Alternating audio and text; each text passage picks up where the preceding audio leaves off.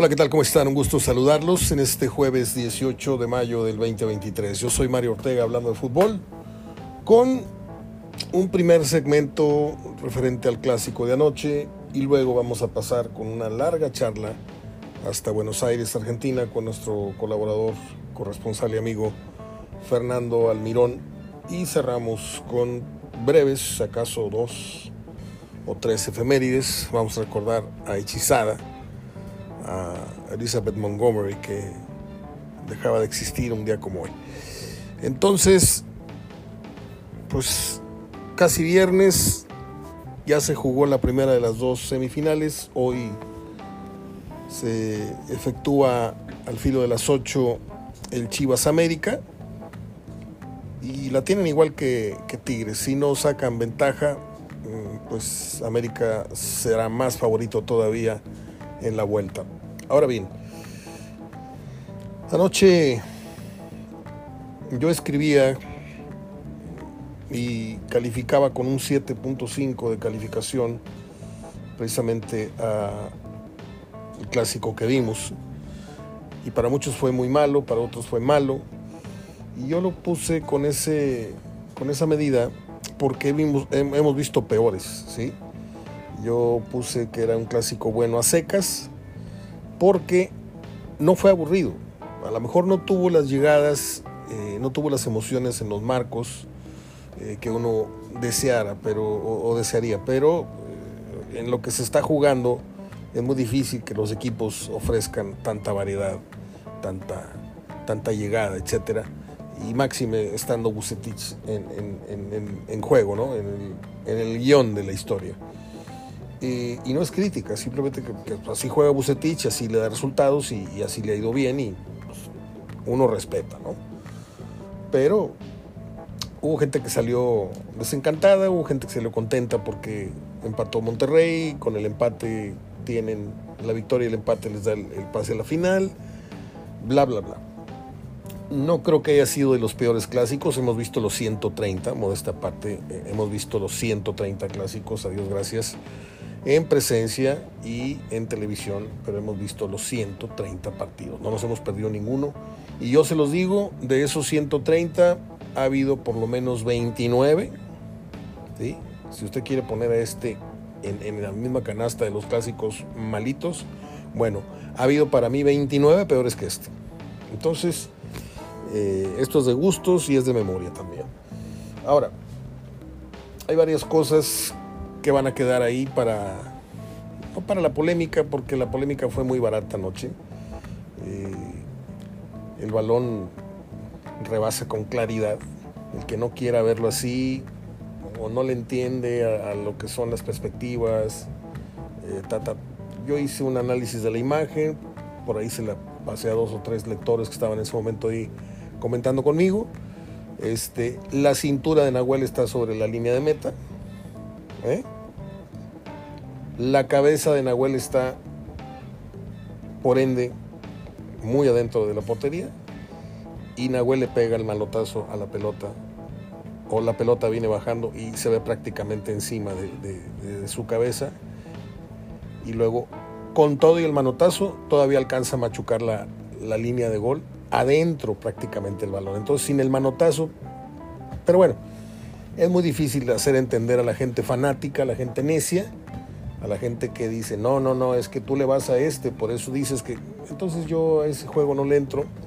Ayer opiné brevemente y se acabó. Y el gol de, Córdoba, desgraciadamente, está por tres cabellos o por 10 centímetros adelantado y, y se marca, ¿no? Con ese rigor a mí lo que me da mucha risa es que en el fútbol hay jugadas que por centímetros y por la tecnología se usa todo el rigor y luego hay jugadas que quedan al criterio del árbitro en donde pues, no usa ni el rigor, a lo mejor usa el, humor con el que anda. Eh, hay unas rolas que se le van y hay otras que sí acierta. Entonces es muy disparejo el fútbol, muy disparejo. Cuando se lo dejas a la tecnología, ahí sí no debe haber duda porque la tecnología no se equivoca. Pero hay güeyes que ven el video allá arriba en el bar con la tecnología en la mano y, se equivocan dos veces, ¿no? No corrigen el llamado del árbitro. En fin, Eh, Guiñac, por ahí tiene ocasiones y anda fallón. Y Funes Mori suma un clásico más sin poder eh, manifestarse. Eh, Monterrey jugó muy lejos, pero muy lejos del equipo que protagonizó la liga. Y eso es eh, entrarle francamente al tiro con, con Bucetich, porque es cuestionarlo, ¿no? Pero volvemos al punto de, de partida que es a Bucetich no le importa lo que aquí se diga ni lo que se diga en cualquier medio. Él sabe perfectamente cuál es su mapa, el mapa de éxito que ha tenido recurrentemente desde que es técnico. Por eso ha ganado tantos títulos. Y a él importan tres cacahuates, las críticas, y, si el equipo es defensivo, si el equipo es aburrido, si el equipo es especulativo. No le importa.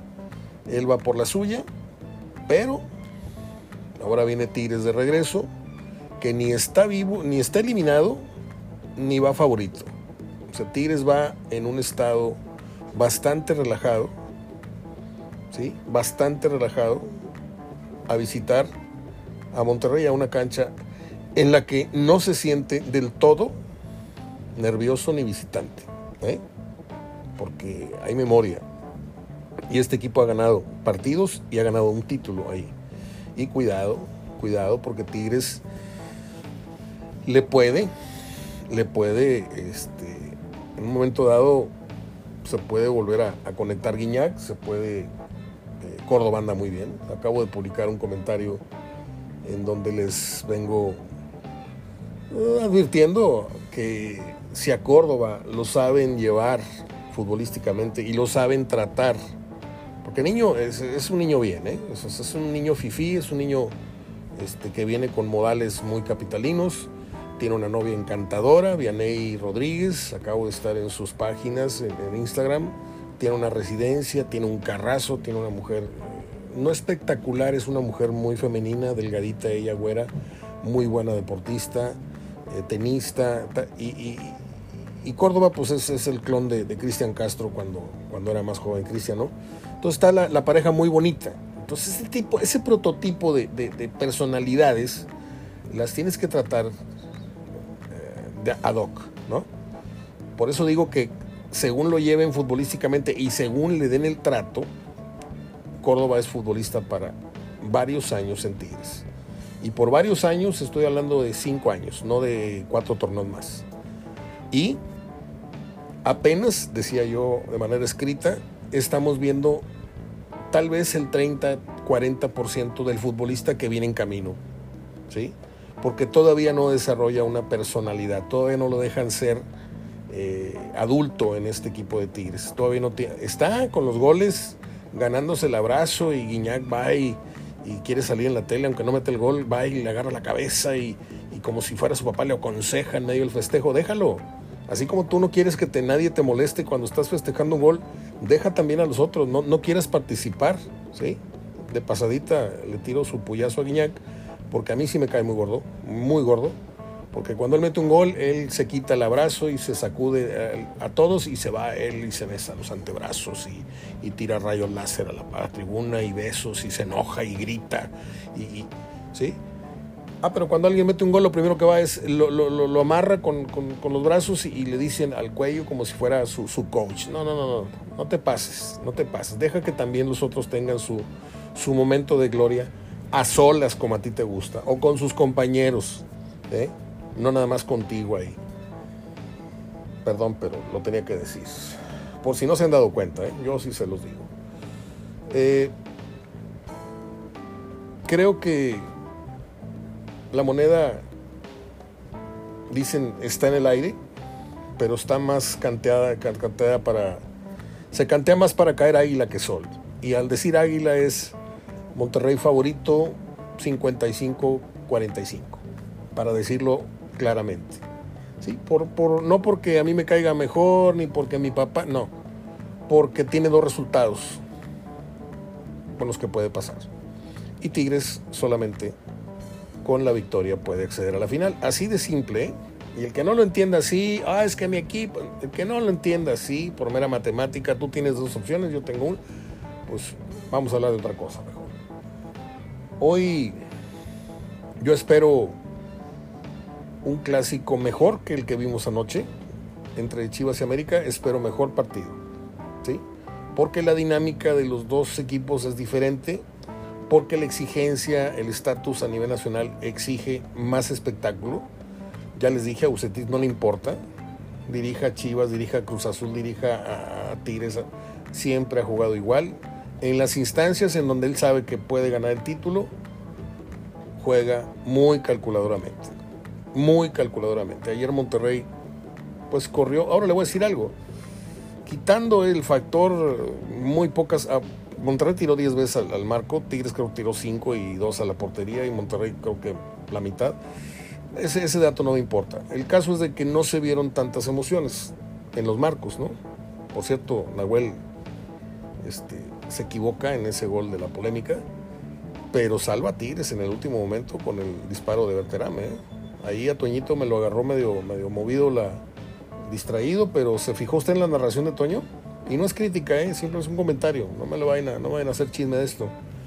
Si usted ve la repetición, se ve una inminente jugada de gol y Toño le comentó como si estuviera volteando a ver sus apuntes o, algún comentario en el celular, porque se le fue el, momento emotivo de, la jugada y me sorprendió mucho. Nada más, un abrazo para él. Eh, el partido no tuvo descanso. El partido fue de ida y vuelta, de ida y vuelta. A lo mejor no siempre terminaba con jugadas en los marcos, pero fue muy peleado, muy peleado, fue muy intenso. Uh, a mí no me desagradó, pero tampoco alcanza el grado del 8 de calificación, como ya le dije. Ni el 6 ni el 8, lo dejo en 7, 7 y medio. ¿Por qué? Porque he visto clásicos peores, no sé usted. Bueno, hoy le voy, híjole, ¿cómo le hago para no quedarle mal a la gente de Chivas? Es que Hoy Chivas tiene que ganar. No le voy a decir a quién le voy, pero hoy Chivas tiene que ganar. Porque bien lo dice por ahí alguien que acabo de leer, eh, Osvaldo Sánchez. Eh, caeme bien de Osvaldo Sánchez. Este, si Chivas no va con ventaja a la Azteca, cuidado. ¿eh? Y lo mismo para Tigres. Tigres tiene que sacar una ventaja, ahora va en desventaja leve si usted quiere, pero desventaja por los dos resultados que le digo que tiene Monterrey para pasar a la final. Bueno, eh, ya comentamos ayer la madriza que le puso el Pep Guardiola Ancelotti, 4-0, 5-1 el global. Eh, yo voy con el Manchester City, la verdad. Creo que el Pep Guardiola tiene varios años siendo el mejor técnico eh, en el mundo y esto es por una causa, una razón natural. Es un hijo putativo de Johan Cruyff. Así de fácil. Ese hombre era un genio, un genio. Y, me da mucha risa cuando veo los standings o los rankings más bien de estos jóvenes, que está bien ser joven, pero también es una obligación documentarse. En donde a Cruyff lo ponen a veces en el octavo, en el séptimo. Cruyff es uno de los tres jugadores más importantes en la historia del fútbol mundial. Eh, no lo pongo yo en la misma canasta de los goleadores, porque no se vale poner a, Cristiano y al otro y al, Ronaldo, el fenómeno, esos eran delanteros. Cruyff era un cerebro. Hay que ponerlo con Platini, hay que ponerlo con Zidane, hay que ponerlo, sí, con, el mismo Messi, que tiene mucho gol, pero es, cerebral, no es centro delantero. Y pues de ahí aprendió muchísimo, muchísimo el Pep Guardiola. Bueno, vamos con Fernando Almirón, relájese porque vamos a tener una, una plática muy, muy, muy desenfadada, muy, muy a todo dar, como gusta platicar. Terminamos hablando de Joaquín Sabina, terminamos hablando de otras cosas, pero hablamos un buen rato de fútbol, de fútbol argentino, de probables traspasos, etcétera, etcétera, etcétera. Esto es hablando de fútbol, jueves 18 de mayo. 18 de mayo me brinca mucho esa, esa fecha déjeme consultarlo, a ver si estoy correcto. No la quiero lanzar al aire porque me puedo equivocar, pero tengo, tengo la corazonada de que el 18 de mayo, claro, claro. Hoy cumple 65 años Rubén Omar Romano. Que no te cae bien, ese es tu problema. Yo nada más estoy citando la fecha porque a mí se me graban ciertas fechas. Y el Piojo Herrera, creo que es de marzo. Me confundo. Creo que el Piojo es del 18 de marzo. Ahorita le voy a decir. Claro, 18 de marzo del, 8, del 6-8. Tiene 55 años. Mi memoria a veces, a veces funciona todavía correctamente. Vamos entonces hasta Buenos Aires, Argentina, con Fernando Almirón.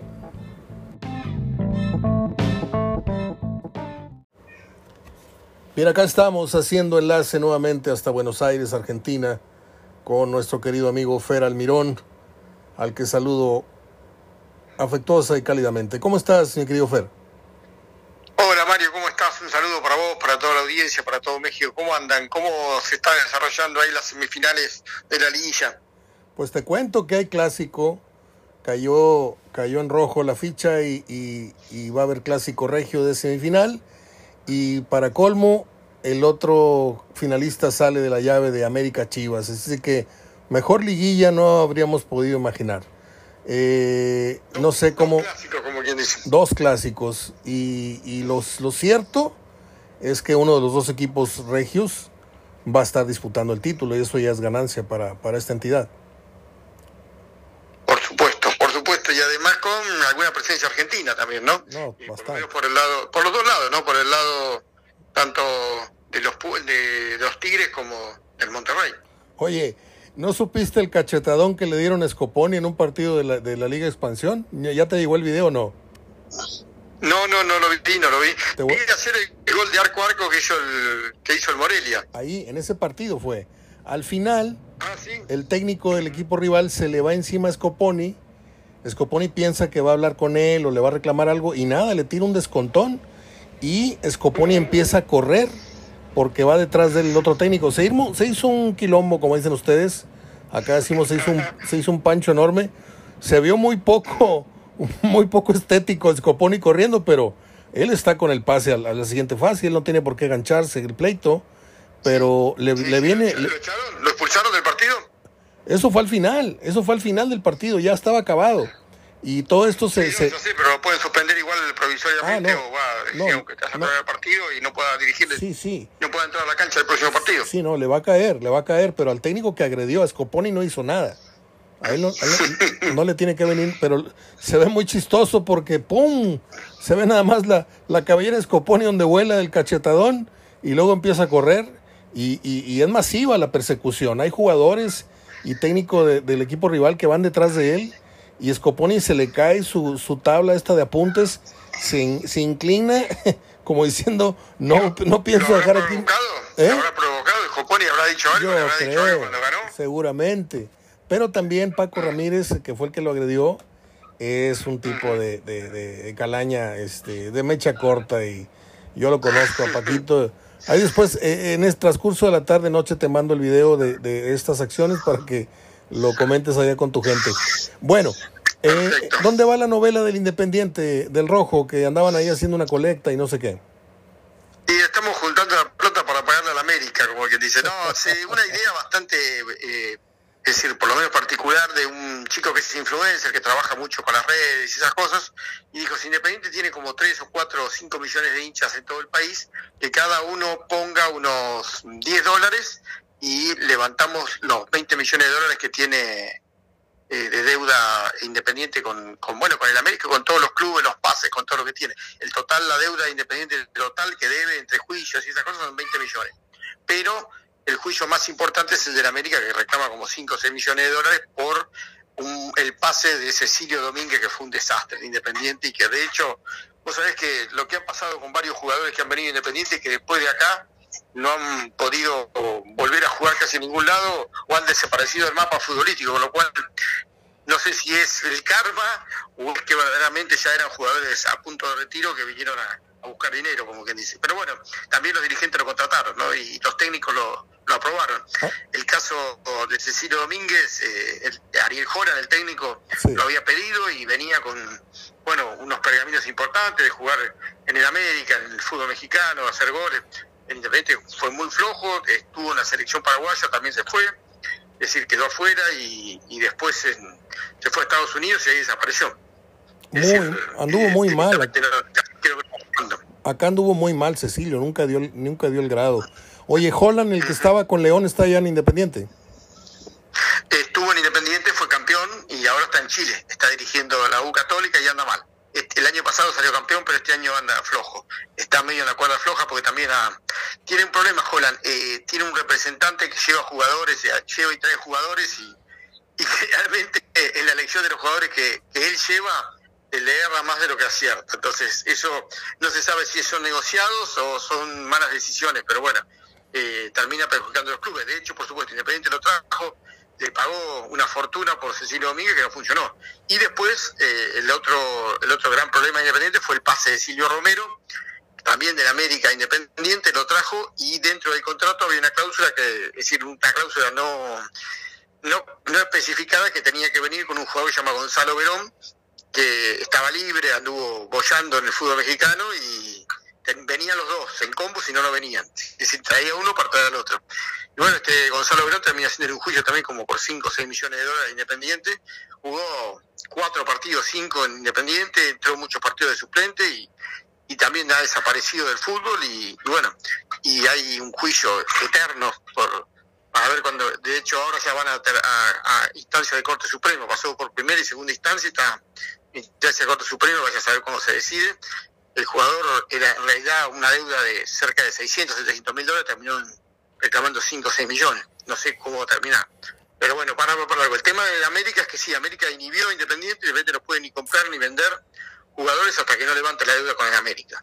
Entonces, bueno, este chico influencer decide empezar a juntar dinero entre los socios y los amigos e incluso hasta hinchas de otros clubes que empiezan a poner dinero para levantar la inhibición, para levantar los juicios. Y hasta ahora más o menos van en 3 millones de dólares. No le alcanza para pagar todavía la deuda, pero bueno, 20 días de, o menos, sí, 18 días creo que hace que se lanzó, es una buena recaudación y todavía no entró el dinero del exterior, que tentativamente va a ser cerca de un millón más. Así que van a andar en los cuatro. Pero en el exterior son peñas del exterior, jugadores que están jugando en el exterior y que la quieren poner afuera, entonces también ahí hay todo hay que hacer una ingeniería. Además, como vos sabés, acá en la Argentina el tema de transferencia de dólares es muy difícil. Es decir, no se puede transferir dinero al exterior, salvo eh, que esto lo autorice el Banco Central, con lo cual es un lío. También esto tiene que pasar por la por la AFA, eh, que va a ser el garante del pago a, la América. Yo creo que como en todo juicio, eh, si una persona demuestra eh, como que dice que quiere pagar y paga una parte del juicio, puede llegar a hacer una negociación para que el América, en vez de cobrar los 6 millones al contado, le cobre 4 o 5 y el resto se lo financie. Muy bien. Puede llegar a pasar. Es decir, eso puede pasar. Es decir, ante no cobrar nada y por lo menos cobrar el 75-80% de la deuda, ya es un adelanto que puede llegar a... Pero todo depende de la buena voluntad de la América. Si no, sigue ejecutando, Independiente no puede traer jugadores y no puede vender. Como, como decimos... Así que en eso está. Y, están juntando el dinero, están juntando el dinero, la campaña, se hacen rifas, eh, incluso partidos solidarios, hasta Calamaro ha, ofrecido hacer un show o algo ¿De veras? a beneficio. Bueno, eh, hay, de todo, hay de todo. Andrés Calamaro. hinchas independientes. Sí, Andrés Calamaro hincha independiente. Mira. Como decimos acá, más vale un mal arreglo que un buen pleito, ¿no? O sea, agarras claro, un porcentaje. Agarra eso porque si no, es decir, no lo cobras nunca más. Es decir, ejecutar independiente, ¿qué le puede ejecutar? Sumo sacar a algún jugador, pero es decir, ¿qué le puede ejecutar? Eh, como ejecución, salvo que, le que ¿para qué le sirve a la América venderle el estadio, ponele? ¿Qué va a hacer con el estadio? ¿Se lo va a llevar a, México? No. Es no, no es decir, por así tener una, o el, o el gimnasio o algo así, no sé. Es decir, tiene que tratar de, arreglar o de, cerrar cuentas por algún lado. Y lo importante, yo creo que en cualquier eh, caso, es, eh, eh, es tener el dinero o por lo menos el porcentaje de algún jugador que le interese. Y dinero, qué sé yo, algo así. Por otro lado, bueno, también la situación futbolística el Betis está muy floja, estuvo casi peleando los últimos puestos del torneo, en el torneo de 28 equipos estaba 26.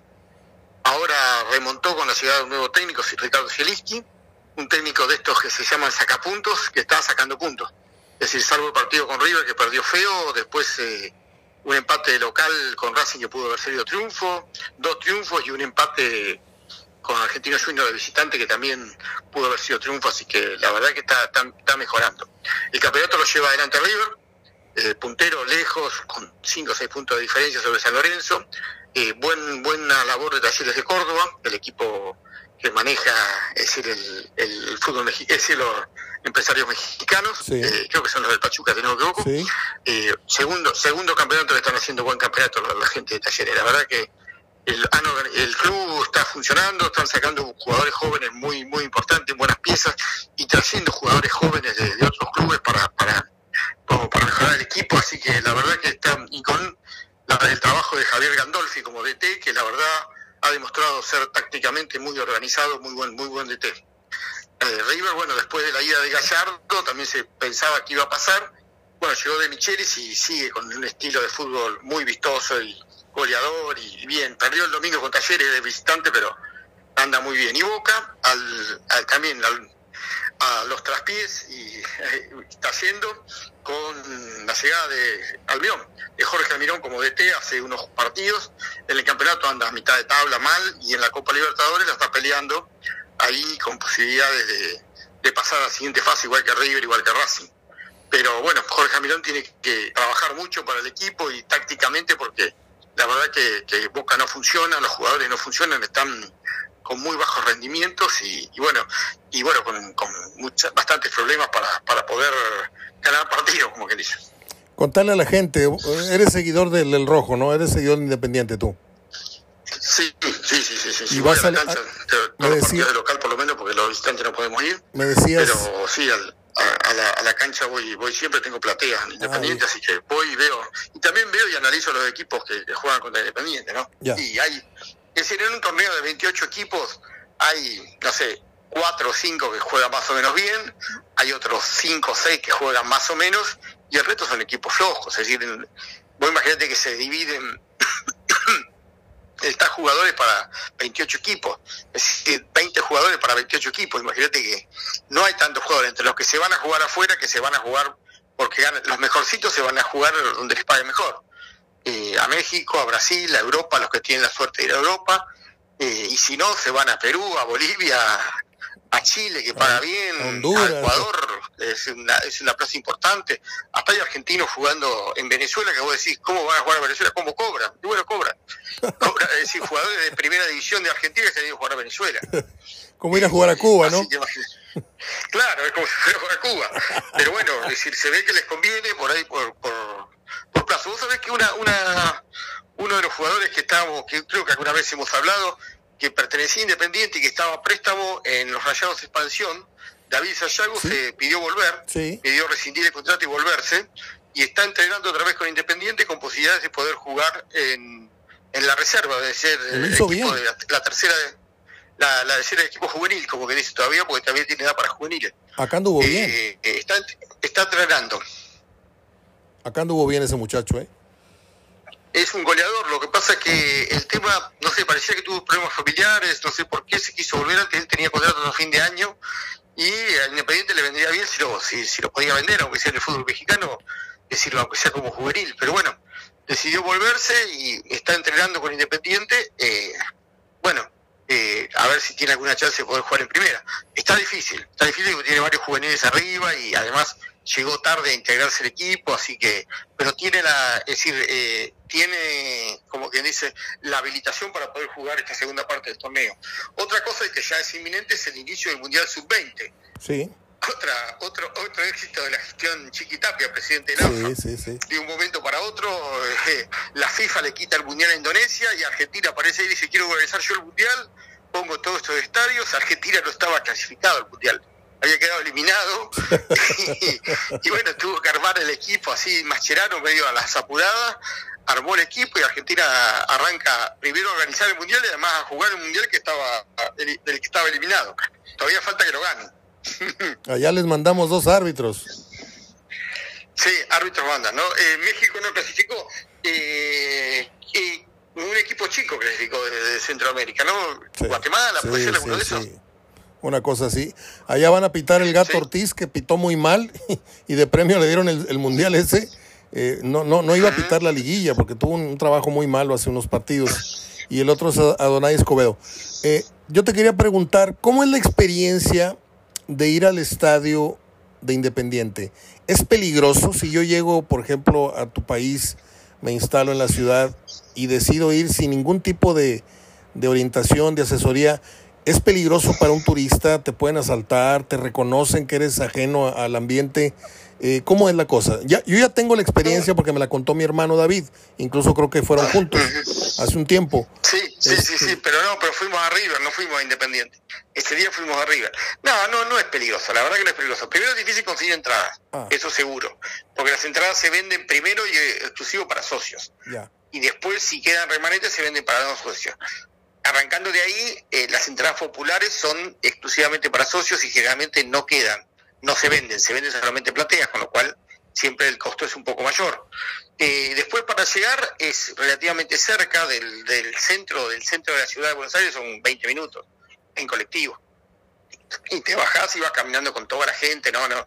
Para, para entrar y para salir es muy, no es difícil. De hecho, el otro día estamos ahí como una especie de cola eh, la policía va largando de a grupos, es decir, hace como una una, una valla y abre y cierra la valla de acuerdo que vayan entrando, no sé, y a 100, 200 personas, porque eh, antes de entrar a la cancha hay todos tres cacheos y te piden el, te escanean el, el documento de identidad, después te piden la, la, entrada, la platea, si tenés entrada, tenés platea, tenés que pasarlo por un molinete, fuera, en la calle, es decir, fuera antes de entrar a la cancha. Y después para entrar a la cancha nuevamente tenés que presentar la entrada eh, que te corresponde a vos.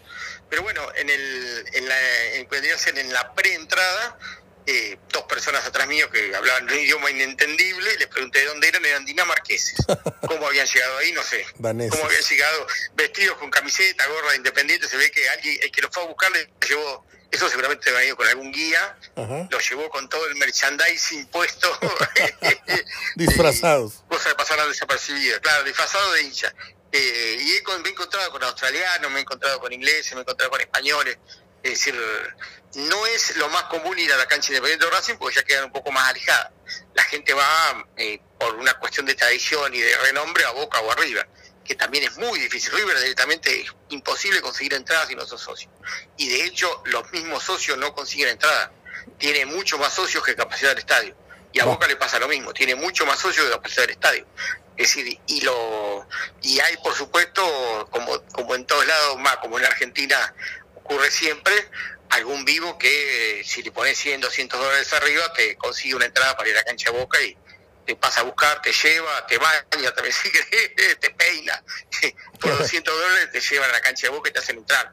Eh, por supuesto, todo un negocio que hay atrás de, la barra brava, ¿no? Claro. Generalmente son eso, y la de arriba también. Pero oficialmente, si vos querés sacar una entrada, no conseguís. No te la venden. Y yo como medio de comunicación, ¿tengo oportunidad algún día de acreditarme para estar en la cancha de Boca? Sí, seguramente sí, pero tenés que pedir la acreditación con tiempo, gestionarla y sí, generalmente además si llega a abrir un equipo mexicano, seguro, alguna Copa Libertadores, algún partido amistoso o algo así, eh, seguro, y si no, sí, pidiendo como periodista por ahí un Boca River o un partido Boca importante también, te lo tiene que dar, pero tiene que pasar por una previa acreditación, es decir, llegar con un carnet de periodista y querer entrar es ah, claro, la clásica carta. Si no tenés un un, sí, si no tenés un, contacto previo de prensa que te habilite a eso, no llegás ni siquiera a la puerta. Es decir, quedás en, las vallas anteriores al, al, paso, como quien dice.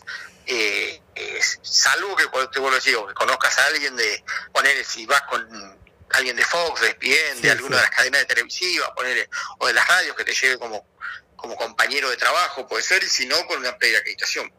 Muy bien. Eh, es así. Y dame el costo promedio en dólares. ¿Tú, tú cuánto, cuánto pagarías en promedio por entrar? Yo sé que tienes tu abono, tu, tu platea, como digas, pero ¿cuánto cuesta ir al fútbol en Argentina?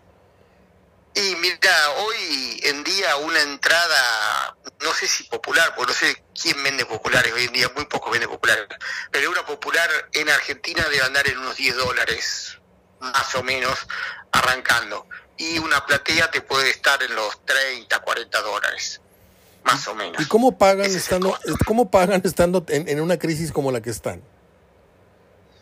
Como la, gente no paga. Vos sabés que yo, la verdad, eh, pagar hoy en día unos 15 mil pesos una platea para ver un partido donde además las condiciones de, los estadios no son las mejores. Uno va al baño y es, un charco de agua, tenés que andar saltando arriba del charco de agua, de, de, todo la mugre del baño, no tenés jabón, no tenés papel, no tenés nada. Es decir, es un mingitorio y unos baños para...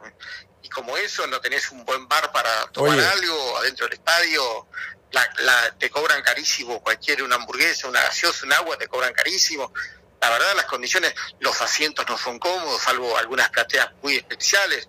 Eh, la mayoría se sienta casi en, unos asientitos que son tipo asientos de, tractor. Sí. Eh, es decir, no, no, no, la verdad que y son 90 minutos, es decir, es está bien, es la fiesta, eh, el colorido, los cánticos, los papeles, qué sé yo, el recibimiento del equipo, los goles, se vive con mucha emoción, pero no, no termina, no deja de ser un espectáculo caro para lo que te ofrece. Vos por ese mismo precio vas a una buena platea de teatro casi al lado del escenario y ves una buena obra de teatro. O vas a un recital de música también. Aunque los recitales hoy en día ya están cerca de los 60, 70 dólares casi todo.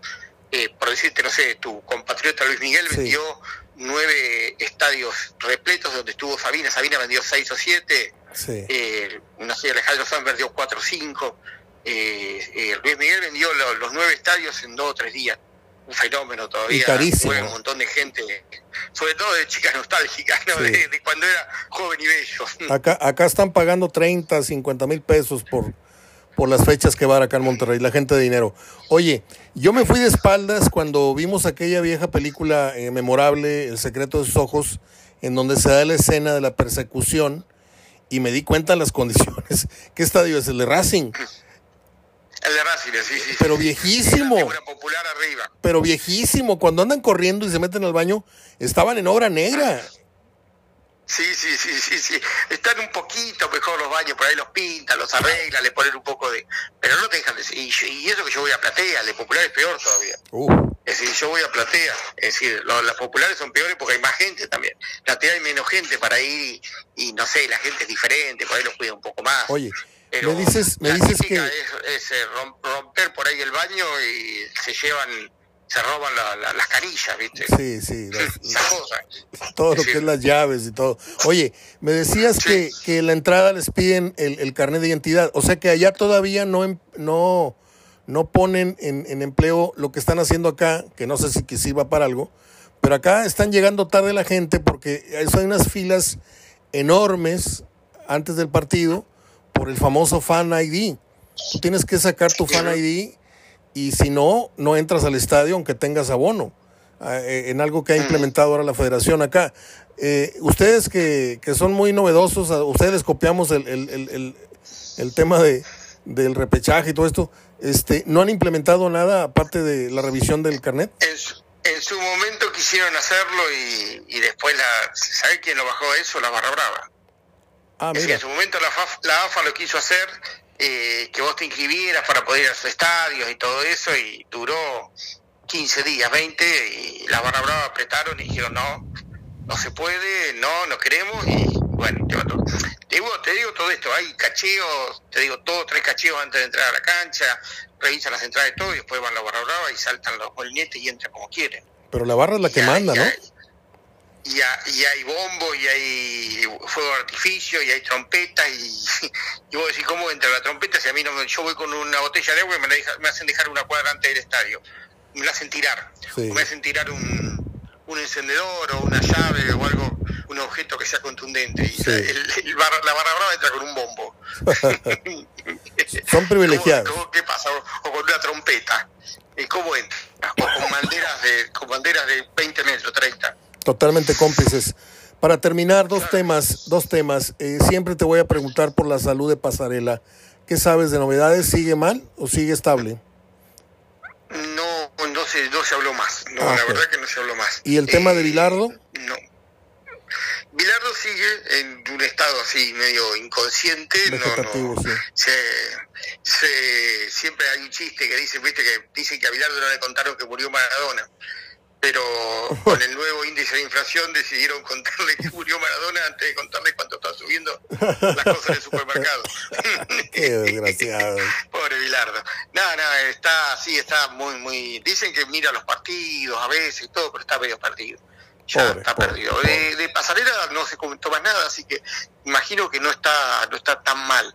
Eh, otro que también está, y que la otra vez vi una foto y es increíble, ¿te acordás de Guillermo Vilas? Uy, sí, no, no, no. Yo vi, yo vi el documental en Netflix y lloré.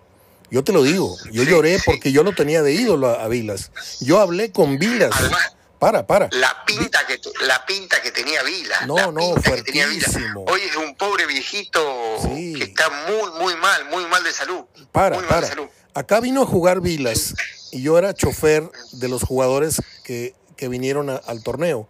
Hubo torneos en 7-8, 7-9 y 80-81. Vino Connors, vino Vilas, vino Brian Gottfried, vino Ilen Astase, vinieron los hermanos Armitrage, vinieron Eddie Gibbs, Harold Solomon, Wojtek Fivak, eh, Vitas Gerulaitis. Yo, yo amo el tenis. Entonces mi papá formaba parte del comité y me hicieron chofer. Entonces yo recibo a Vilas en el aeropuerto internacional y, muy, muy propio el señor, traía sus libros como Sabina así bajo el brazo y, y venía viendo por la ventanilla y me decía, Bonita ciudad esta. Le digo, sí, es una metrópoli eh, como Buenos Aires. Ah, sí. Le digo, sí, somos el ombligo industrial del país. Ah, mira qué bien. Y me dice, ¿vos sabés algo de, del draw? Le digo, vas contra Bruce Mason.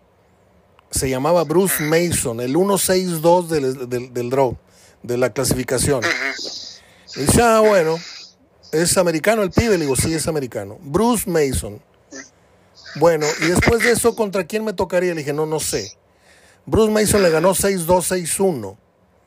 Y al otro día estaba yo regresando a Guillermo Vilas en cabrón, enojadísimo porque un chamaco de más abajo del 100 lo, lo, echó del torneo cuando era una de las estrellas.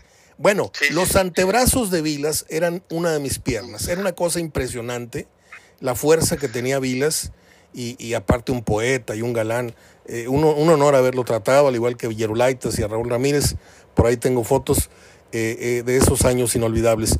Eh, que yo lo saludé una vez también en un torneo, no me acuerdo si era un torneo de tenis o estaba invitado en un torneo de fútbol, y tenía un brazo mucho más grande que el otro, pero mucho más grande. La diferencia, la diferencia entre el brazo creo que el izquierdo, que la que jugaba y que le pegaba, y el otro era notable. El otro parecía un brazo famélico. Era Popeye, era Popeye. tenía para jugar. Era el Además, eh, grandote, una caja, no era muy alto, pero era, era, fornido. Pero pobre está destruido físicamente.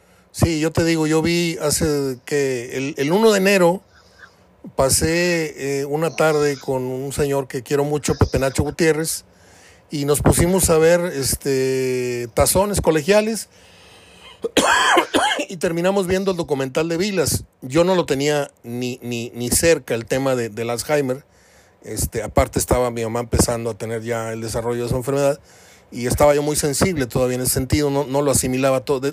Y cuando voy entendiendo que Vilas tenía lo mismo y, y lo vi ahí este, muy, muy mermado ya de sus, facultades. A mí me, dio mucho sentimiento porque yo lo conocí, como dices tú, con el pecho erguido, tenía una caja torácica impresionante, el, el, antebrazo de Popeye, su, su cabello frondoso, rizado sus ojos no sé si eran verdes o, color miel, pero era, era, tenía una pinta de modelo impresionante, igual que la Sabatini. Este, ojalá... novio, de, novio de Carolina de Mónaco. Aparte. novio de Carolina de Mónaco. Aparte. Famoso, famoso noviazgo de Vira Y, y, bueno, ahora está con una chica tailandesa que hace ya muchos años, tiene hijos y todo. Lo cuida. bastante menor que él. Eh, 20 años menor. Por ahí sale, ahí sale el documental. Y es la que lo está cuidando, pobre, está, está, vive en Europa, creo que vive en Francia, vive en Mónaco por ahí. En Mónaco vive. Eh, mal, mal, muy mal, pobre. Oye. Uno de los grandes. Te digo, eh, eh Argentina eh, aprendió a jugar al tenis con Vila, es decir, le dio sí, eh, notoriedad. Viste como hay deportes que vos decís en el fútbol Maradona, ahora Messi, en el automovilismo Fangio, en el tenis fue Vilas.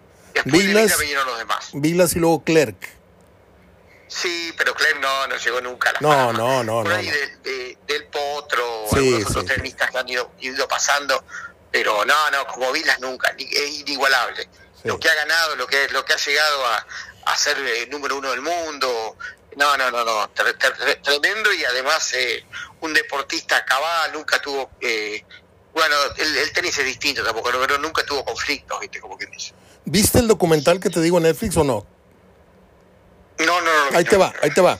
La parte medular del, del, del, aparte de mostrarte la condición y todo de Vilas, lamentablemente, habla de que hay un periodista que siguió toda la carrera de Vilas y llevaba el ranking y llevaba los puntos y dicen que Vilas por una semana fue el número uno del mundo y que eso se lo debían, se lo debía el tenis mundial a Vilas. Y ese documento lo presentaron y lo terminó reconociendo. Le quitaron una semana de número uno mundial a Connors, que era muy favorecido, y se la dieron a Vilas. Esa es la parte importante de ese documental, ojalá y lo puedas ver. Oye, termino con el tema, el tema Messi, a ver si tiene la misma información que yo.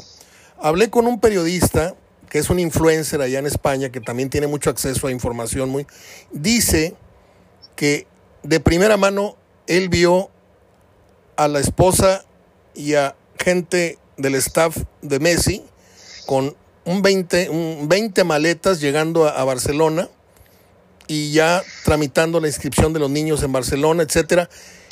¿Qué sabes de esto? Porque yo tengo entendido que Messi regresa a pesar del cañonazo que le están ofreciendo en Arabia, etcétera. Pero yo tengo entendido que, que, el regreso de Messi es casi inminente a Barcelona. ¿Tienes algo de veracidad de esto o es una versión equivocada la mía? No, no, la versión está circulando también acá es esto, que, que, está, que ya estaban esperando que Barcelona salga campeón para anunciarlo y que es inminente el anuncio de que vuelve. Sí, sí, sí, sí. Hay, había un meme muy lindo, muy, muy divertido, eh, Messi sentado así tomando mate con la mujer y le dice, vieja, me echaron del trabajo. Como un argentino más, ¿viste? Pero además así, me echaron del trabajo, sí, porque el PSG lo echó.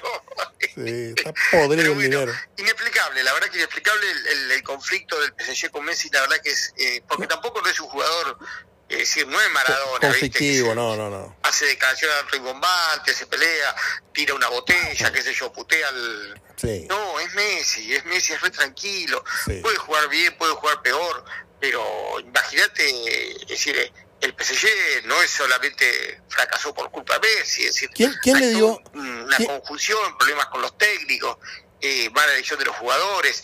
De hecho, muchos juveniles están jugando hoy en día. Del gran equipo que se pensó armar, terminó un equipo con, con juveniles con proyección, pero que no son grandes estrellas. Salvo Hakimi, Neymar y Mbappé, los demás son jugadores más ya a nivel terrenal. Como medianitos, medianitos. Dime una cosa. Hace unos días vi un video de un reconocimiento que le estaban dando a Messi y hay un señor, olvidé el nombre, que le, dicta, le, le, dedica unas palabras muy bonitas a Messi que lo enternecen, diciendo todas las bondades y todo el ser humano que es, y le dice, es que en Argentina todos te quieren, no hay un argentino que no te quiera. Y, y Messi se conmueve mucho. No sé a qué premio me estoy refiriendo, pero no sé si viste ese video. Eh, no, no, no lo he visto, pero el premio que le dieron hace un premio hace poco de, de trayectoria o de algo así, algo tipo así. mejor futbolista del año. Así. fue, fue. Eh, un premio no es el botín de oro, pero un premio que parece que es bastante importante, que fue con, sí, lo fue a recibir, creo que fue con Escalori, si no me equivoco, y con Chiqui Tapia. Oye, ¿y de las amenazas, seguro. de las amenazas en Rosario, en qué quedó? No, no, no, no, no pasó más a mayores, quedó por suerte, quedó ahí. Eh, no va a volver desde la Argentina. Yo creo que si se queda en Barcelona se quedará uno o dos años más y después va a ir a hacer plata Arabia. Eh, vos fíjate que a Cristiano no le ha ido bien en Arabia. No. Eh, tiene todas las condiciones todavía para jugar, pero bueno, son también depende de cómo se armen los equipos, los técnicos y todo. Al que anda muy bien dirigiendo en Arabia es Crespo, No, hombre. ponele. Eh, pero bueno, también han ido a hacer plata, técnicos que han ido a hacer plata. Crespo está para dirigir todavía en Europa o en América tranquilamente cualquier eh, selección o club grande, pero bueno, eh, van a hacer van a hacer una buena diferencia económica allá en los países árabes, que creo que es es en este momento es decir, la meca de los que quieren hacer plata, como que dice. ¿Te acuerdas que te mandé hace unas semanas el meme de, de Andrada? Que ya lo traían en, en Sí, jabón sí, acá. sí. Bueno, no sé si tenga, porque yo no suelo replicar este, noticias de, de blogs de aficionados, pero me llamó la atención que entre ayer y hoy vi una noticia publicada en donde dice que Monterrey ya estaría poniendo los ojos en Volpi, portero brasileño del Toluca, que es muy bueno, porque al parecer, sí, porque al parecer, este, Andrada como que ya no terminó de dar el kilo acá. Yo no sé si sea verdad o no lo de Volpi. Lo que sí es cierto es que Andrada llegó con un 9 de, de trayectoria, de, de, fama, de prestigio, y ahorita andan como en siete y medio, 8, ¿eh? porque ha soltado cada pelota. El otro día regaló un córner en la Azteca de lo más tonto, y ha soltado dos, tres balones en, partidos posteriores que no le han costado gol, y hay otros que sí le costaron gol en Puebla. Errores de, de, de, de, de llanero, de portero amateur. Y eso habla muy. Pues dejan entredicho el prestigio de Andrada. Este, a mí no me ha gustado Andrada, ¿eh? yo te, te, soy sincero, no es el tipo de portero que yo estoy acostumbrado a ver en, en, esta plaza. Hemos tenido porteros muy ágiles, muy de buenos reflejos, de buen pie, y este se ve torpe, se ve alto, se ve muy, muy lento. Sí te ataja todo, si le va el cuerpo, eh, ha sacado buenas pelotas y todo, pero eh, en la mayoría yo lo, yo lo, sigo viendo muy, muy torpe. Eh, a ver cuánto Mira, dura. Eh, eh, acá en Argentina todavía no se ha hablado nada de que pueda volver. Eh, quizás pueda fichar para otro equipo del fútbol mexicano o ver la posibilidad, no sé, de, de, seguir jugando en Norteamérica, en Estados Unidos. lo que se habló y lo, lo que se están barajando algunos nombres ya es, bueno, Boca que te decía que no está haciendo buena campaña, está buscando un delantero y han, están puestos los ojos en Roger Martínez, el, el delantero del América, sí. que colombiano, que ya jugó acá en Racing y, y que muy conflictivo. Creo que le, que le gusta. ¿viste? Para mí los colombianos, como siempre te digo, son conflictivos. Ahora vino Borja a jugar a River y un delantero goleador en todos lados y en River anda más o menos. Cardona, ¿qué fue de Cardona? Cardona está colgado en Racing, está, es suplente en Racing. Uh. Se fue mal de boca, fue a Racing y está muy fuera de, de estado físico, además gordo, sí, sí, eh, sí. comete errores, está ya en, en, los finales, me parece, de su paso por Argentina. Sebastián Villa, que es una luz, un rayo corriendo y jugando bien al fútbol, tiene un montón de problemas judiciales, denuncia por violencia de género, a punto de ir preso, Boca lo, lo trata de, de, mantener, pero yo creo que a mitad de año se va porque si no se va de Argentina va, a quedar preso. Oye, entonces... Que, no, los colombianos son, son, son conflictivos, la verdad son conflictivos. Oye, y si anda buscando Boca un 9, ¿quiere decir que Benedetti va para afuera? Y seguramente, si no, no está conforme la hinchada de Boca con Benedetto, ha caído mucho, la, el segundo Benedetto. paso de Benedetto por Boca no ha sido del mejor. Y, y, sí, yo creo que Benedetto se va a ir. No sé si no se, se va por ahí capaz que hacer un poco de plata en los últimos años del fútbol mexicano, eh, seguramente. Eh, y otro que también, eh, bueno, Boca sueña con Roger Martínez y River, uno de, las, de los dos sueños que tiene, quiere reforzar la defensa. El más importante es Otamendi, que no creo que vuelva, pero uh -huh. puede ser que lo convenzan. Ese tiene que ganar mucho menos dinero acá de lo que puede llegar a ofrecerle en Europa, pero también ya está jugando en, en Portugal, en la, ya es grande. Y el otro es Javier Funes Mori, que también está... Se lo regalamos a ese malísimo. Uh -huh. Te digo que de los dos eh, era el, eh, el, que mejor arrancó la carrera acá. En River se fue muy bien. Cuando se fue de River estaba en un buen nivel. En Villarreal no anduvo mal. Eh, después del último ya se vino bajo. Puede ser que esté en un mejor anímico ahora también. Y bueno, que el, el regreso a River le pueda llegar a, a como quien dice, a, a, a levantar. Eh, el Independiente sueñan que dice que a fin de año se le termina el, el contrato, vence el contrato de Maxi Mesa y que sueñan con repatriarlo. Yo no sé si van a tener el dinero para traerlo, pero primero tiene que pagar a América para poder traerlo, pero sueña que vuelva Maxi Mesa. Medianito, Maxi, ¿eh? medianito. Dio uno o dos torneos sí. buenos, pero ya tiene rato acá y nunca lo, lo, lo, he visto mantener un año, no un torneo, un año con calificación de 8, 8 y medio. Lo veo muy mediano, incluso estuvo banqueando. En fin, dije Benedetti, me ganó el sentimiento, es Benedetto. Oye, eh, ahora que estuvo Benedetto. Benedetto, ahora que estuvo Sabina ya hablando de música para terminar, este, ¿fuiste con David? ¿Lo llevaste tú o con quién fue David a ver a Sabina? Eh, fuimos todos con un grupo de amigos, sí. David incluido, fuimos todos con un asado previo, con uh, piscina, sí, lo vi, asado lo y vi, después de Sabina y después eh, brindis final. Así que eh, fue, fue completa la semana, tuve una semana acá completo. ¿Fue triste, completo, completo. fue triste ver a Sabina en estas condiciones en las que está? ¿O sigue, o sigue valiendo la pena? ¿Hola? ¿Sigue valiendo la pena ver a Sabina así? Sí, sí, sí, sí. No, por supuesto no es el Sabina de hace unos años. Cada vez le cuesta más eh, mantenerse en el escenario, la, la voz, eh, canta casi sentado, ya no, no recorre el escenario como antes. Sí. Te das cuenta que le han pegado los años, pero es muy emotivo y, y además la forma que tiene de comunicar, de cantar y todo sigue siendo eh, la de un tipo que sabe manejar muy bien el escenario y muy bien al público, eso es fundamental. Es decir, y además, por supuesto, lo vamos a verlo todos los, todos los nostalgiosos, como quien dice. Entonces a los nostalgiosos siempre, siempre les gusta volver a verlo. Si no lo vas a ver por ahí con un ojo crítico, que podrías ir a ver un artista nuevo. Sí, yo acá, a, ver, acá, a ver qué hace. Acá lo tenemos en noviembre, viene a, hacer eh, conciertos a, a México y a Monterrey viene por allá por el 16, 15 de noviembre por ahí por el cumpleaños de David. Sí, va a estar, va, va a estar en, DF, va a estar en, creo que Guadalajara también, si no me Sí, equivoco. sí. Es decir, va, va a ser. va- la verdad, eh, eh, se bancó acá en la Argentina seis recitales, más Chile, más Uruguay, más Rosario, más Córdoba. Uh. Eh, se arrancó los de 10 recitales, por lo menos. Más. Oye, ¿te Eh, gustó La verdad, eh, y venía de Lima, venía de, de Centroamérica, había estado en Costa Rica, eh, en Lima seguro, no sé si lo estuvo en Colombia también. Eh, no, no, la verdad, y llegó enterito, llegó entero todavía. Oye. Eh, y ahora seguía por España. ¿Viste el documental de Sabina? Sí, sí, sí. ¿Te sí, gustó?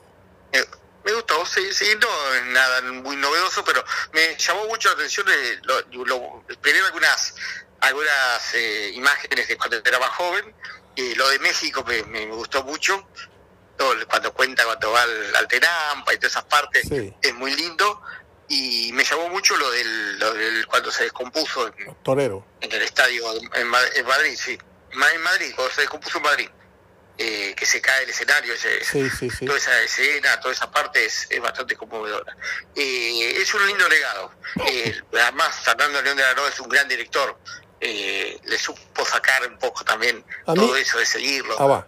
Es un, un director y además un admirador de Sabina. a mí me quedó debiendo porque creo que le dio mucha bola al capítulo del torero.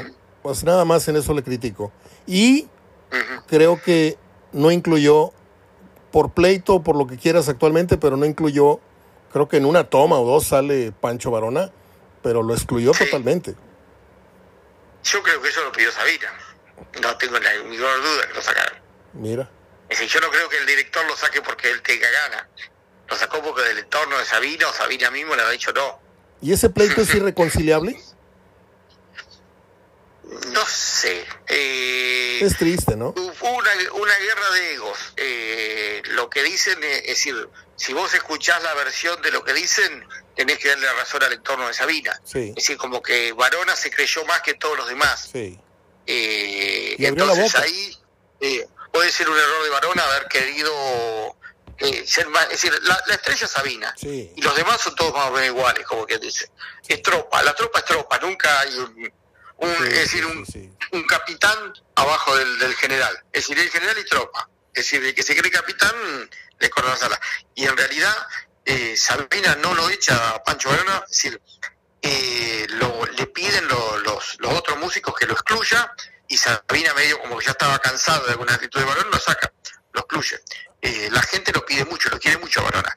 Es quizás eh, el, el segundo de Sabina eh, escenario, en la forma de actuar y todo. Pero, pero bueno, es decir, se, ¿Cómo se llama el tiene que pianista? también a eso. García de Diego. Antonio García Diego. Él- él eh, tuvo palabras- él tuvo palabras en- Tuvo palabras en contra de Pancho Varona, fue lo que me sorprendió. Sí, sí, sí, sí, y eso que es un tipo súper medido, Sí, que no es sí, una estrella. Por eso te digo, eh, en ese en ese contexto y sabiendo cómo es Antonio García Diego y cómo son el resto de los músicos, eh, me da me da para creer que el que se equivocó es Varona. Eh, además, eh, no puede ser más que Sabina, no puede ser más que Sabina. Sí, yo Eh, siento, yo eso siento seguro. que, que Varona se empoderó mucho con los conciertos, este, las noches sabineras o como se llamara. Este, yo creo que eso causó un poco de celo o de o de algo Sí. en Sabina, ¿no? Por ahí viene el pleito. No, no, yo creo que sabés que pensó, eh, es tipo muerto el rey, vivo el rey, ¿viste? Es decir, ya Ah, está, sí. eh, Sabina se va a morir Sí. y sigamos con el circo. Eh, yo agarro la manija y ya seguimos haciendo canciones de Sabina y, yo ahora ahora mando yo. Ahora es decir, como que se puso el traje, claro, se puso el, el traje de capitán eh, y resulta que él, él no estaba muerto, estaba de parranda, volvió y, y bueno, y ahí los otros se lo cobraron. Ah, vos querías, pensaste, lo diste por muerto a Sabina y hiciste copar vos la parada, bueno, chao, ahora te echamos de grupo. Esa es la conclusión. Esa es la Es conclusión. una pena, la verdad es una pena porque se extraña. Se extraña la presencia de valor en el escenario seguro. Eh, es un gran aporte. Yo creo que además, eh, tentativamente y también para cuidarlo a Sabina, los músicos tendrían que cantar más canciones solos de Sabina y con Sabina acompañando ya, para no hacerlo esforzar tanto en la voz, en, el movimiento, en todo. y tendría que ser mayor, porque en realidad lo que vale son las canciones y la presencia esa de Sabina ahí. Por obvias, Pero por obvias razones la parte rockera de Sabina ya bajó, ¿no? Ya bajó, ya está, sí, no, no, es imposible. Por eso ahí tendría que estar más apuntalándolo. Pero sabés que no hay un no tiene un buen cantante. es decir, de Diego es bueno para cantar ciertas cosas. Marona era mucho mejor cantando y los, los demás son malos cantando, salvo la chica, ¿no? La chica es, es buenísima, Mara. Pero bueno, canta ciertas canciones. Hay canciones que la tiene que cantar un hombre. Es decir, no por machista ni nada, sino simplemente por la forma y por cómo están armadas, eh, tiene que cantar un hombre. Bien. y llenó, el día que fuiste, llenó. Lleno todos los días, todo vendido. Seis shows, todo vendido. ¿Cuánto pagaste por ver a Sabina? 18 mil personas más o menos por, por show, eh, 70 dólares la entrada media. Había de 100 y había las más baratas creo que salían 30, 40. ¿Tú pagaste 100 dólares? sí, vendidas eh, vendidas con anticipación. Bueno, eh, para el recital de, de Sabina yo tenía el puesto en la fila virtual, creo que ochenta y pico mil. Oh. Eh, tenía ochenta y pico mil personas adelante que te tranquilamente podía comprar cuatro entradas cada una, así que imagínate la cantidad de gente que había para comprar entradas de Sabina. Wow. Eh, imposible vender. Para la selección, el día que jugó la selección el Argentina, el homenaje que jugó contra, contra la selección juvenil de Panamá, eh, entré para sacar entradas, estaba en el puesto 800 mil para un estadio de 80 mil. Imposible sacar entradas. Eh, bueno, no sé cómo hicieron, la gente sacó, tuvo lleno. Argentina festejó en Buenos Aires y en Santiago del Estero contra selecciones menores, contra Panamá, contra Curazao. Y bueno, y ahora ya en septiembre arrancan las eliminatorias. Eh, la mayoría de los equipos además con técnicos argentinos hasta ahora. Yo con todo respeto, Ferry, para terminar, yo no salgo de mi asombro porque tanto Argentina como México estamos en una crisis económica muy fuerte, aunque aquí el, el presidente que tenemos dice que estamos muy bien, pero la inflación, la inflación está, está pero, pero campante, ¿no? Eh, a mí lo que me asombra es que si nosotros estamos jodidos, ustedes están más económicamente. Bueno, ¿de dónde sacan plata para ir a ver a Sabina, a llenar estadios, cuando las entradas no son, no son nada baratas? No, no, y además los sueldos en dólares son bajísimos acá. Sí, si vos pones a hacer esa conversión. Lo que pasa es que yo creo que también hay toda una, una como que dice, no sé, eh, la gente, lo que la gente que no puede poner, no se puede poner, no puede comprar una casa, no se puede comprar un coche, eh, no paga, es decir, no está pagando una cuota de algo así, eh, el dinero que tiene lo gasta en la inmediatez. Sale a comer afuera, compra comida hecha, va a haber un recital, un show, eh, porque es el único lujo que se puede dar, no se va de vacaciones, feliz cuando se, va a lugares muy cerca, claro. Sí, ¿no? Vamos a ser felices ahorita que se puede, mañana quién sabe. Sí, sí, sí, es así, lamentablemente así. Y además, por digo, qué sé yo, no sé, por decirte, Luis Miguel vendió ya todas las entradas para noviembre. Y si el tipo que compró las entradas ahora no sabe si las va a ver, si lo va a poder ver, si va a estar bien, si no está bien. ya está, las compró ahora y después verá qué hace, si no las vende. Es decir, yo tengo una amiga que compró dos para ella y para el novio y dice, yo no sé si voy a ir, pero de última después las vendo. Y las va a vender, ¿eh? Vayan se las va a comprar, si las quiere vender. A mí a lo mejor me llevan a ver a Luis Miguel. ni soy, ah, muy bien. No, ni, soy fan de ese güey, pero bueno. Este, Fer, pues qué, qué, rico se platica contigo. Del fútbol pasamos a, a otros temas. Ojalá y la gente nos perdone este, este momento de, de sana conversación, de música. No hemos hablado de cine ni de literatura porque ya son 48 minutos y, tú tienes cosas que hacer. Te mando un fuerte abrazo y estamos, como siempre te digo, en contacto. A veces no en una semana para otra, pero cuando haya un tema, eh, ahí te estoy marcando. Dale, dale, dale, perfecto. Un abrazo grande para vos y para toda la audiencia. Gracias, Fer. Hasta luego. Chao, abrazo de gol. Es Fer Almirón desde Buenos Aires, Argentina. Usted ha sido testigo eh, auditivo de, los temas eh, que hemos ido pues bordando uno tras otro. no tengo una pauta, no tengo un guion. Y al final pues me di ese, ese gusto de platicar tantito de, de lo que es este desde su experiencia de ir a algún estadio, para que nosotros imaginemos cómo está la cosa allá, este, hasta este tema de, de los conciertos de Sabina y todo esto. Bueno, vamos con las efemérides del día de hoy. Adelante.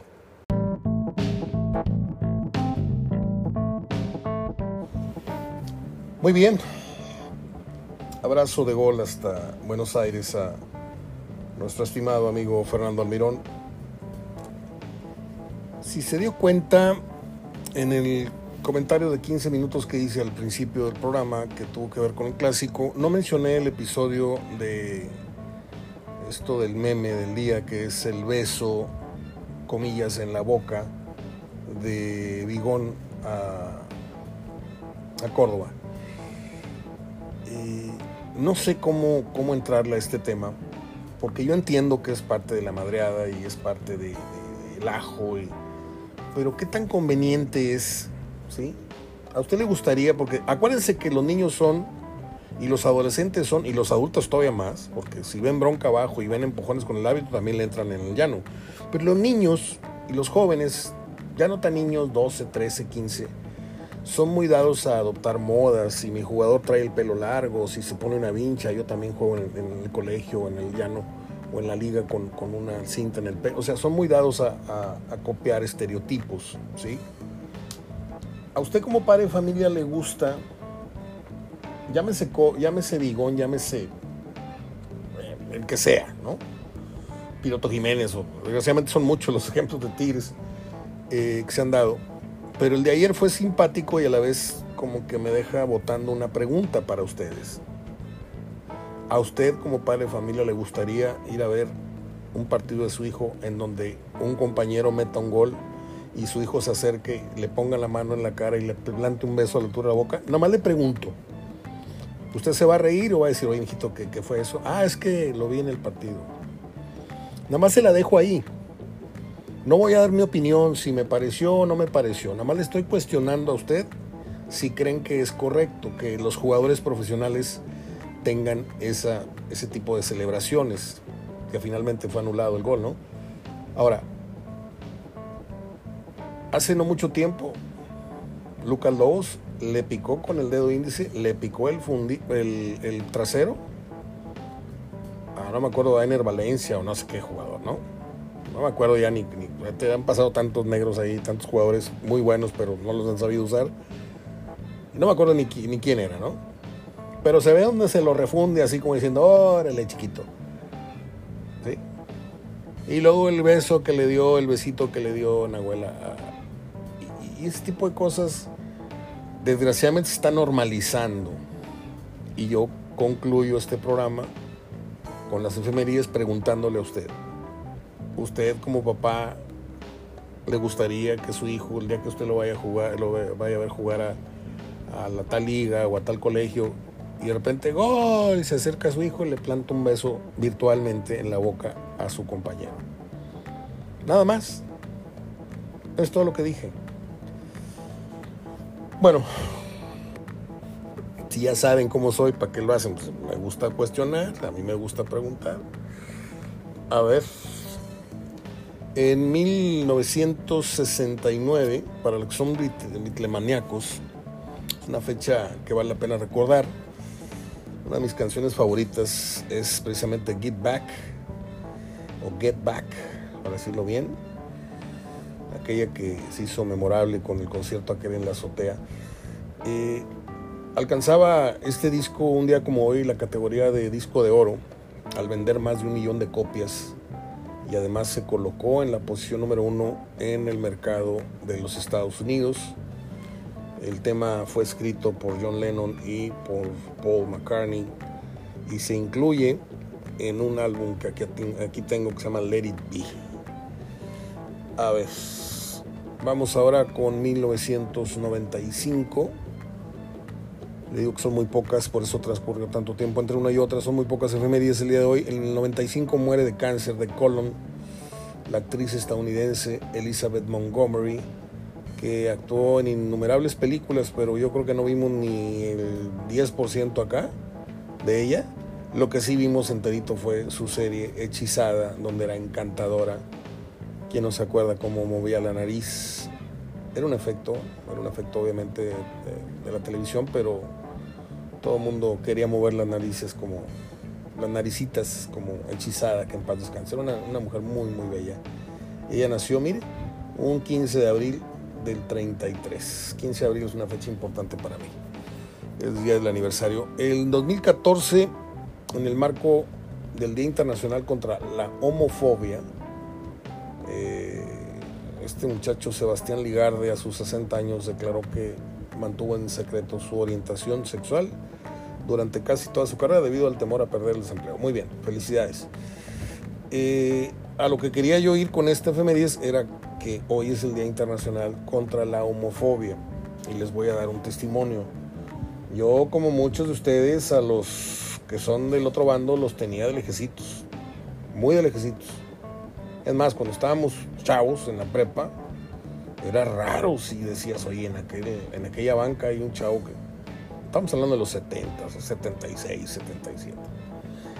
Ya luego entramos a la facultad y resulta ser de que la facultad de comunicación había un altísimo porcentaje, mire, había un 50-60% de mujeres, había un 20%, 25% de homosexualidad y éramos unos cuantos este, derechitos, ¿no?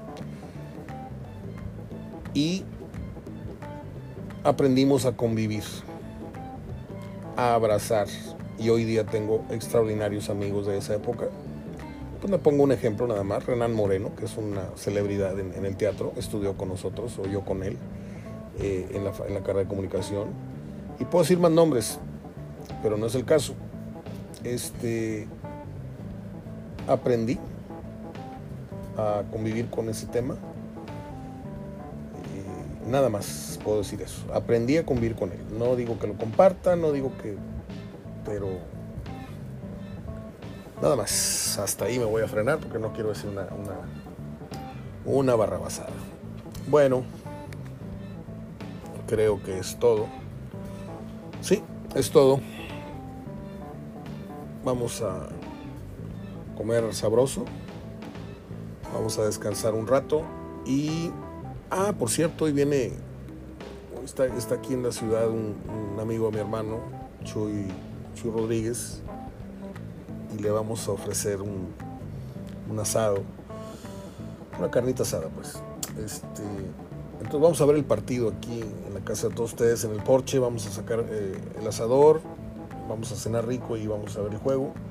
Ahí lo voy a estar comentando para ustedes, si usted gusta acompañarme en el blog HDF cada 15 minutos de reporte marcador y si pasa algo en ese lapso intermedio entre el minuto 0 y el 15 o entre el minuto 16 y el 30, ahí intervengo luego, luego con, con algún comentario. Es todo. Abrazo de gol. Qué rico huele el jueves con un aroma muy sabroso a viernes.